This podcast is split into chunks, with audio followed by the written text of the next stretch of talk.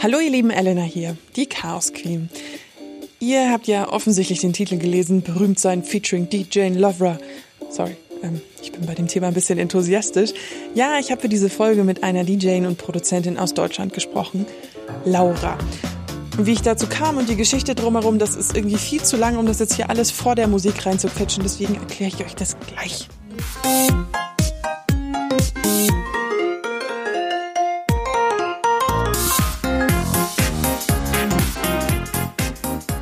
Ich habe in meinem Leben schon viele Interviews geführt, logisch, bin ja auch Journalistin. Und früher, wer meinen Lebenslauf googeln will, habe ich auch für die Boulevardpresse gearbeitet. Heißt, ich habe schon oft berühmte Leute getroffen, mehr oder minder, von Dschungelcamp bis Take That. Und habe entsprechend auch viele Interviews geführt. Aber wisst ihr, was ich nie machen durfte? Einfach fragen, was ich will. Das klingt jetzt total seltsam, aber natürlich sitzt immer eine Chefredaktion im Nacken und will eine gute Story. Da musste ich ehrlich gesagt manchmal auch ein bisschen forsch sein und ein bisschen unangenehm. Jetzt ist alles anders. Ich bin selbstständig und als die E-Mail von Sony in mein Postfach flatterte, war ich neugierig. Und das ist schon mal ein gutes Zeichen. Eine deutsche Haus-DJ und Producerin. Einmal Google aufgemacht, voila. Moment, die ist ja, also die macht ja Lovra, die ist ja berühmt und legt auf fetten Festivals auf und ich, mir sind sofort tausend Fragen in den Kopf geschossen, die ich sie fragen wollte. Und da habe ich natürlich gedacht, ja gut, dann muss ich dieses Interview einfach mit dir machen. Und dann haben wir uns auch noch total gut verstanden und mega nett gequatscht. Ich habe mit Laura darüber geredet, wie man aus einem kleinen hessischen Dorf in den Nachtclubs mit David Getter kommt, ob sie Angst davor hat, dass ihre Karriere irgendwann mal aufhört. Ich liebe diese Frage. Und Sie hat noch ein sehr wichtiges Thema angesprochen, was ihr sehr nah am Herzen liegt, und zwar geht es um Mobbing. Let's go. Ähm, ich wollte noch mal, weil ich das bei dir so mega interessant finde, deinen Werdegang. Ich weiß, du hast die Story schon hunderttausend Mal erzählt, aber irgendwie, Egal. irgendwie will man es ja dann doch immer wissen, weil du kommst ja eigentlich, oh, ich habe es gegoogelt, aus einem Darf man Kaff sagen oder ist das eine Beleidigung in Klar, Hessen? ist voll das Kaff. Also du kommst aus einem richtigen Kaff in Hessen und ähm, spielst jetzt auf Ibiza im in den größten bekanntesten Clubs und auf dem Tomorrowland und den ganzen großen Festivals. Was ist passiert? Wie bist du da hingekommen? Also erstmal ähm, hatte ich super viel Glück, dass ich zur richtigen Zeit am richtigen Ort war und das natürlich gepaart mit Talent. Aber was war der richtige, was war der richtige Ort? Also was, hast du jemanden getroffen, der dir dann irgendwie und Nee, also der richtige Ort war für mich erstmal Soundcloud. Da habe ich immer am Anfang äh, jeden Monat einen neuen Track hochgeladen oder ein neues Mixtape. Äh, also meine Love Tapes, man kennt sie ja auch mittlerweile jetzt schon. Und habe das jeden Monat gemacht. Und äh, war da sehr fleißig und sehr hungrig. Eines Tages habe ich einen Anruf bekommen von meinem Manager, vom Stefan Dabruck. Ab dem Zeitpunkt kann ich eigentlich mein Glück gar nicht fassen, weil der einfach mir so viele Türen geöffnet hat und ich mir ein so tolles Team einfach auch zur Seite gestellt hat. Und ja, und seitdem wuppen wir das alles zusammen. Und ja, das alles zusammen das war's. Äh, hat das gemacht, ja. Bist du noch, bist du noch manchmal in deinem Dorf und äh, kennen dich da alle? Äh, klar, bin ich ab und zu noch in meinem Dorf. Ähm, meine Familie wohnt noch da und äh, meine allerbeste Freundin wohnt da und ähm, klar, ich bin auch immer zur Kirmes da, wenn das ist. einmal, einmal Jahr bin ich da immer auf der Kirmes. Sag nicht, dass du auch auflegen musst. Ja, nee, das ist verrückt. Auch interessant zu sehen, was aus allen so geworden ist und ähm, auch den ähm, die nicht so nett war zu mir in der Schule, die zu sehen und zu zeigen, was aus mir geworden ist. War das nach der Schule wirklich auch so ein Karriereweg, den du angestrebt hast? Oder hattest du so wirklich diesen, oder war dann eigentlich so, ja, eigentlich wäre Studium und irgendwie was Sinnvolles machen, wie es immer so schön genannt wird? Ich hasse diesen Satz. Ähm, war das ein Thema? Ja, na klar, es war ein Riesenthema. Natürlich war das auch bei meinen Eltern ein Thema. Ich will erstmal was Richtiges machen. Ich habe ja dann auch studiert, habe das auch erfolgreich durchgezogen. Während meines Studiums habe ich dann auch angefangen, YouTube-Channel zu machen und habe da Musik kuratiert. Mich konnte auch keiner davon abbringen. Also klar, aus meiner Familie macht keiner Musik oder Kunst oder Design. Da war ich so der komplette war ich komplett alleine oder bin komplett alleine, der ähm, Kreativgeist. Ähm, was natürlich für auch alle dann total spannend war, weil sie sagen, oh je, Äh, ja, jetzt will sie auf einem anderen Weg ihr Geld verdienen. Und natürlich waren dann erstmal alle super skeptisch. Dann so, ja, bist du dir sicher? Äh, naja, aber am Ende des Tages haben meine Eltern immer hinter mir gestanden. Also haben mich auch immer kreativ gefördert. Ich habe auch super früh angefangen mit Ballett und, und dadurch immer sehr musisch und äh, immer viel gemalt und gemacht und getan. Ähm, aber natürlich war das am Anfang Thema. Und ich glaube, das wäre auch, wenn ich Mama äh, werden würde, dann wäre das auch Thema bei mir. Dann würde ich auch erstmal sagen, ja, ich finde es gut, dass du deinen Traum verwirklichst, aber mach dann ein kleines Backup. Also, so, you never know what happened. Ähm, weil zurückgehen kannst du ja immer, ne? Also wenn irgendwas nicht funktioniert, das sage ich ja auch immer zu allen, die mich fragen, was ist eigentlich so mein äh, Erfolgsrezept? Und dann sage ich ja auch immer, also einfach machen. Ich habe immer gemacht. Ich habe auch alles alleine gemacht. Ich hatte ähm, keine Connections am Anfang. Ich bin überall hin und gemacht und getan und einfach machen. Einfach dich trauen und springen ins Wasser, weil zurückschwimmen an Land, äh, das kannst du immer wieder. Ist euch schon mal aufgefallen, dass jeder, der berühmt ist, sagt, es war ein Zufall und Glück oder eben zum richtigen Zeitpunkt am richtigen Ort? Ich will jetzt natürlich niemandem unterstellen, dass äh, niemand hart genug arbeitet, um berühmt zu sein, aber ich bin wirklich baff, weil ich finde, dass das immer auf die gleiche Aussage hinausläuft, was vielleicht manchmal ein bisschen fies ist, wenn man von einer Karriere in der Öffentlichkeit träumt und auf den großen Durchbruch wartet. Ähm, ja, aber das war nur so ganz kurz mein Gedankenspiel zwischendrin. Sorry. Was ich ja immer, was mich schon das ganze Jahr überdrängt, mal jemanden äh, zu fragen, der auch wirklich auf der Bühne steht. Äh, wie sehr vermisst du das, ähm, wie es letztes Jahr noch war? Ja, ich könnte jedes Mal weinen, wenn ich darüber nachdenke.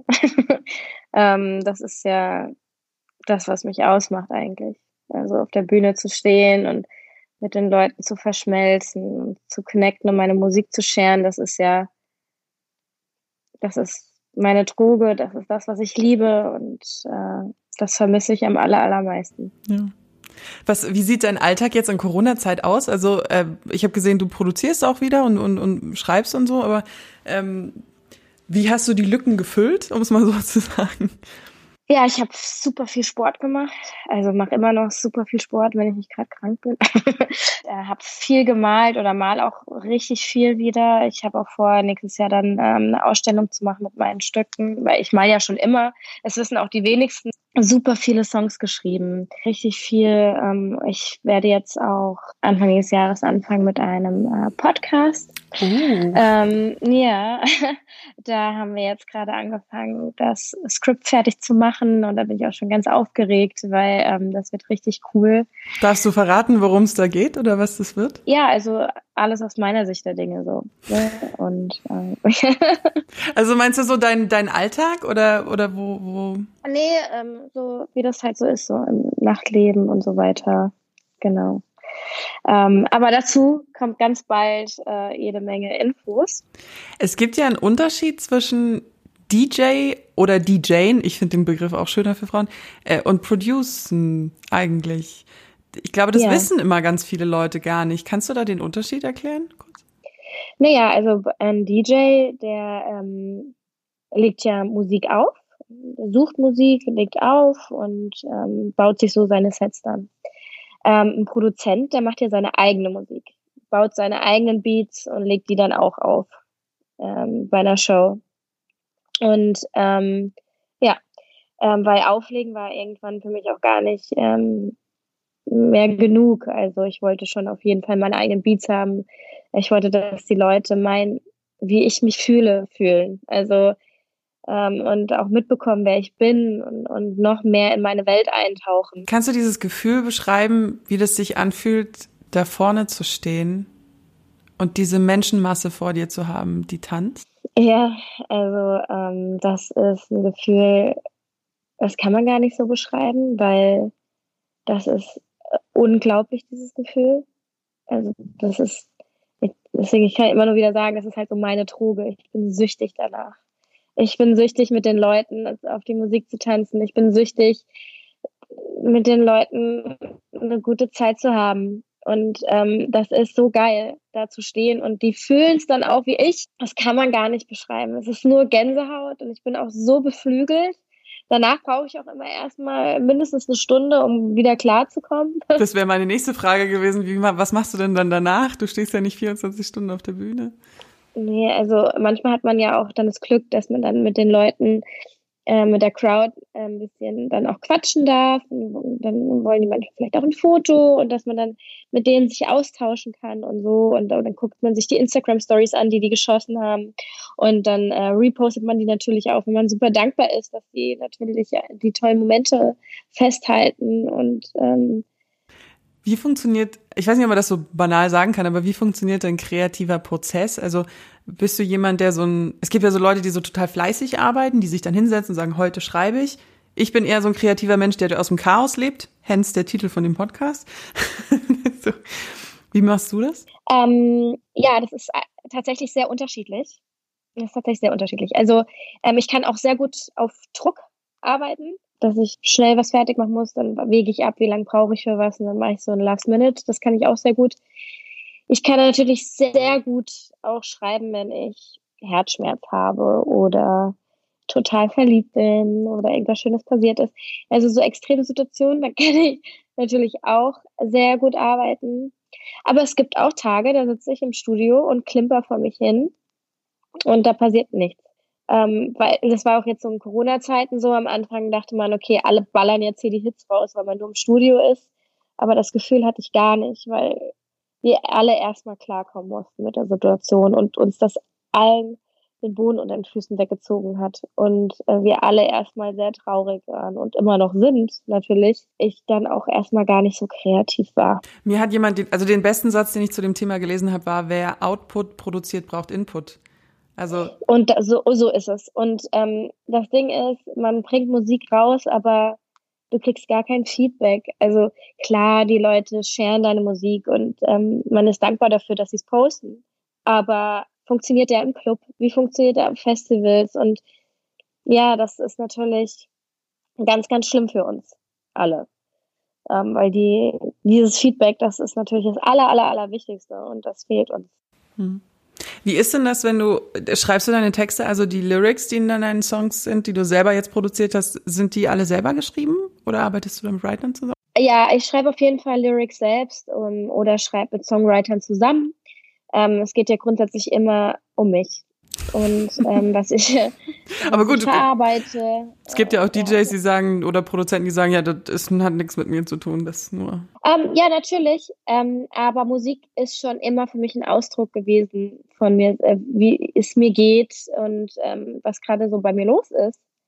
Und ähm, ja, natürlich ist, äh, mein, das sind alles Love-Songs oder Heartbreaking-Songs oder jetzt ähm, The Way I Do über toxische Menschen, toxische Beziehungen da geht es ja nicht nur um toxische Liebesbeziehungen, sondern generell toxische Menschen, ähm, wo ich auch meine Schulzeit einfach verarbeitet habe, wo die Mädels einfach sehr oft sehr gemein zu mir waren und mich gemobbt haben. Ich damit eigentlich auch abschließen wollte und auch eine Beziehung auch verarbeitet habe, die sehr toxisch war. Eines muss ich hier nochmal kurz sagen. Ich konnte mir wirklich beim besten Willen nicht vorstellen, wie sie gemobbt werden konnte. Aber dann habe ich im Schnitt ein bisschen länger darüber nachgedacht und festgestellt, es geht ganz schnell und kann vor allem das Leben junger Leute extrem beeinflussen. Allein was das mit dem Selbstwertgefühl macht. Laura ist da rausgekommen und steht jetzt auf der Bühne. Aber gerade in der Situation ist es richtig schlimm, vor allem wenn es akut ist. Ich spreche ebenfalls aus Erfahrung. Kinder können so grausam sein. Wenn ihr akut davon betroffen seid, verlinke ich euch in den Shownotes Seiten, wo Experten euch helfen können und ihr Rat findet, denn ich fühle mich ehrlich gesagt da gerade jetzt nicht so befugt zu dem Thema Ratschläge zu geben. Es wäre mir auch ein bisschen unangenehm. Für was wurdest du denn in der Schule also ich bin sehr groß und ich war immer, ich war als Kind ein bisschen übergewichtig und wurde dafür gemobbt. Aber wofür wurdest du denn? Weil du anders warst, oder? Ich glaube, es ist ja immer so, wenn du anders bist und Neid ist ja auch schlimmer als Hass. Ja, ich war schon immer so ein kreativer Kopf. Ich war erfolgreich im Ballett. Ich ähm, habe mich gut mit den Jungs verstanden. Oh, oh, oh, das ist schon, ja, das. Es, sind, es können Kleinigkeiten sein.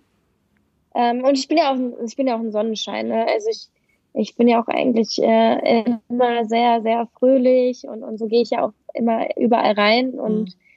das können ja so Kleinigkeiten dann sein. Ähm, die dann Menschen einfach dazu bringen, gemein zu sein. Und Kinder und Jugendliche können ja wirklich sowieso am absolut gemeinsten sein. Furchtbar, ja. Und ähm, damals war das ja auch noch nicht so. Weißt du, da hat man ja auch noch gar nicht so über Mobbing geredet. Mhm. Da war das ja nicht so, dass man gesagt hat, okay, wir setzen uns jetzt mal alle hin, so, sondern ich habe morgens zu meiner Mama gesagt, ey, Mama, ich kann nicht in die Schule gehen, ich habe Bauchweh. Ich kann nicht. Und das war jeden Tag so. Jeden Tag habe ich gesagt, ich kann nicht in die Schule gehen. Und ähm, ja, was ist denn los? Und hier und da. Und ich habe immer Angst gehabt, natürlich darüber zu reden, weil ich immer dachte, die Mädels, dann gibt es richtig Stress. Ne? Und ähm, mir sind wirklich schlimme Sachen passiert in der Schule. Und wenn ich das heute höre, wenn das jemand passiert, dann denke ich mir immer, ey, das kann doch nicht wahr sein. Und ich möchte auch in Zukunft mich mehr auch dafür engagieren. Da kann ich auch noch nicht so viel zu sagen, aber es wird auf jeden Fall, werde ich was gegen Mobbing machen. Hast du das Gefühl, du musstest dich mehr beweisen, weil du eine Frau bist? Nee, also ich glaube nicht, dass man sich mehr beweisen muss als ein Kerl. Natürlich muss man dann mit, mit Skills glänzen, das hört sich jetzt irgendwie auch blöd an. Aber natürlich muss man sein Handwerk auch beherrschen, damit gar keine Angriffsfläche gibt. Aber es ist ja auch mein eigener Anspruch, ja. Ich, natürlich möchte ich auch natürlich sehr gut auflegen. Aber ich glaube nicht, dass ich mich jetzt unfassbar viel mehr anstrengen musste ähm, oder viel geschenkt bekommen habe. Ne? Das denken ja auch viele, dass Frauen dann weil du eine Frau bist, äh, was geschenkt bekommst. Das würde ich jetzt nicht sagen. Man hat natürlich eine andere Aufmerksamkeit als Frau, weil man halt so wenige in dem Business sind, äh, ist. Ähm, ich habe mich auch ganz klar abgegrenzt äh, von den weiblichen DJs, die sich halbnackt auf die Bühne stellen, weil das nämlich nicht mein Anspruch ist. Ähm, und ziehe auch immer, äh, sieht man ja auch, ich ziehe immer Oversize Klamotten an beim Auflegen weil ich damit auch symbolisieren möchte, dass die Leute wegen meiner Musik kommen und nicht wegen meinem Aussehen. Und ähm, davon abgesehen habe ich jetzt auch keine Doppel-D-Brüste, was dann jetzt auf der Bühne ähm, megamäßig dann wäre. Ähm Worauf freust du dich 2021 am meisten? auf meinen ersten normalen Gig. Das kannst du, ich, wirklich. Und ich glaube, wir alle, ja. wir alle. Und ich, ich sehe jetzt schon, wie wir, wir, die Schlange vom Club oder von den Festivals, wie, wie lang diese Schlangen sein werden und sich alle schon Wochen vorher überlegen, was sie anziehen und ach, ich freue ich kann es gar nicht erwarten. Wirklich. Ich flipp aus. Bist du, wirst du auf der Straße erkannt? Ist dir das schon mal passiert? Mhm. Das ist mir jetzt noch nicht so oft passiert, aber ist mir auch schon passiert. Vor allen Dingen, wenn ich am Flughafen bin nach Ibiza oder von Ibiza zurück. Da passiert das schon oft. Ähm, klar, also ähm, da manchmal passiert das ja auf jeden Fall. Auch hier in Berlin und so, das kann schon mal passieren. Und ich freue mich auch immer total darüber, ist ja auch immer sehr aufregend. Und dann ähm, sich mit den Leuten zu unterhalten.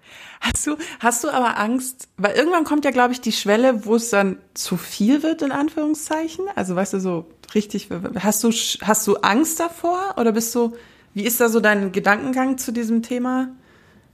Ich habe überhaupt keine Angst davor. Ich habe eher richtig Bock darauf. Ähm, und David Getter hat ähm, mir das immer ganz gut geteacht. Ähm, egal wie viele Leute den anquatschen, egal wie viele Leute ein Foto mit ihm haben möchten oder kurz Smalltalk mit ihm halten möchten, er nimmt sich die Zeit. Er macht nie das Gesicht, als wäre er genervt oder ist, das ist ihm zu viel. Ich finde die Frage mal so ein bisschen, also allgemein, aber ich, ich mag sie ganz gerne, weil sie so unterschiedliche Antworten hervorbringt. Ähm, was inspiriert dich? Menschen. Mm, Menschen und Kulturen vor allen Dingen. Ähm, mich inspirieren die Geschichten von Menschen, neue Leute kennenzulernen. Deswegen ist mir es ja auch immer wichtig, dass ich ähm, mit den Leuten nach Gigs nochmal die Chance habe zu reden und Fotos zu machen, weil man dann viele Sachen dann, ähm, oder auch wenn mir Leute bei Instagram schreiben und so in ihre Geschichte oder was meine Musik denen bedeutet und so, das inspiriert mich total. Und ich kann auch nicht anders sagen, dass äh, natürlich die Liebe mich total inspiriert, weil die ja total verrückt ist äh, die Liebe, und immer macht, was sie will und ähm, positiv wie negativ. Und ich da auch immer viel viel Input habe. Ja? Ich habe immer viel Input, was Liebe betrifft. Und das kann aber auch voll, das kann auch voll negativ klingen. Ähm, ja, ja, auf jeden Fall. Es ist nicht immer positiv, ne? Also es ist nicht immer so, dass ich hier ähm, sage, ähm, dass ich immer super happy verliebt bin. Es gab natürlich auch schon ähm, Männer, wo ich eher unglücklich verliebt war und äh, sehr, sehr unglückliche Zeit hatte. Aber du hast natürlich auch einen krassen Job für eine feste Beziehung, wenn man das mal so salopp sagen darf. Ähm, ja, also klar, ich habe Zeit für eine Beziehung. Ähm, ich habe ja auch eine Beziehung, äh, alles, alles gut. Ich ähm, bin auch gerne in einer Beziehung. Ich bin ja ein totaler Beziehungsmensch auch. Ich gebe gern viel Liebe und äh, mache dafür auch viel.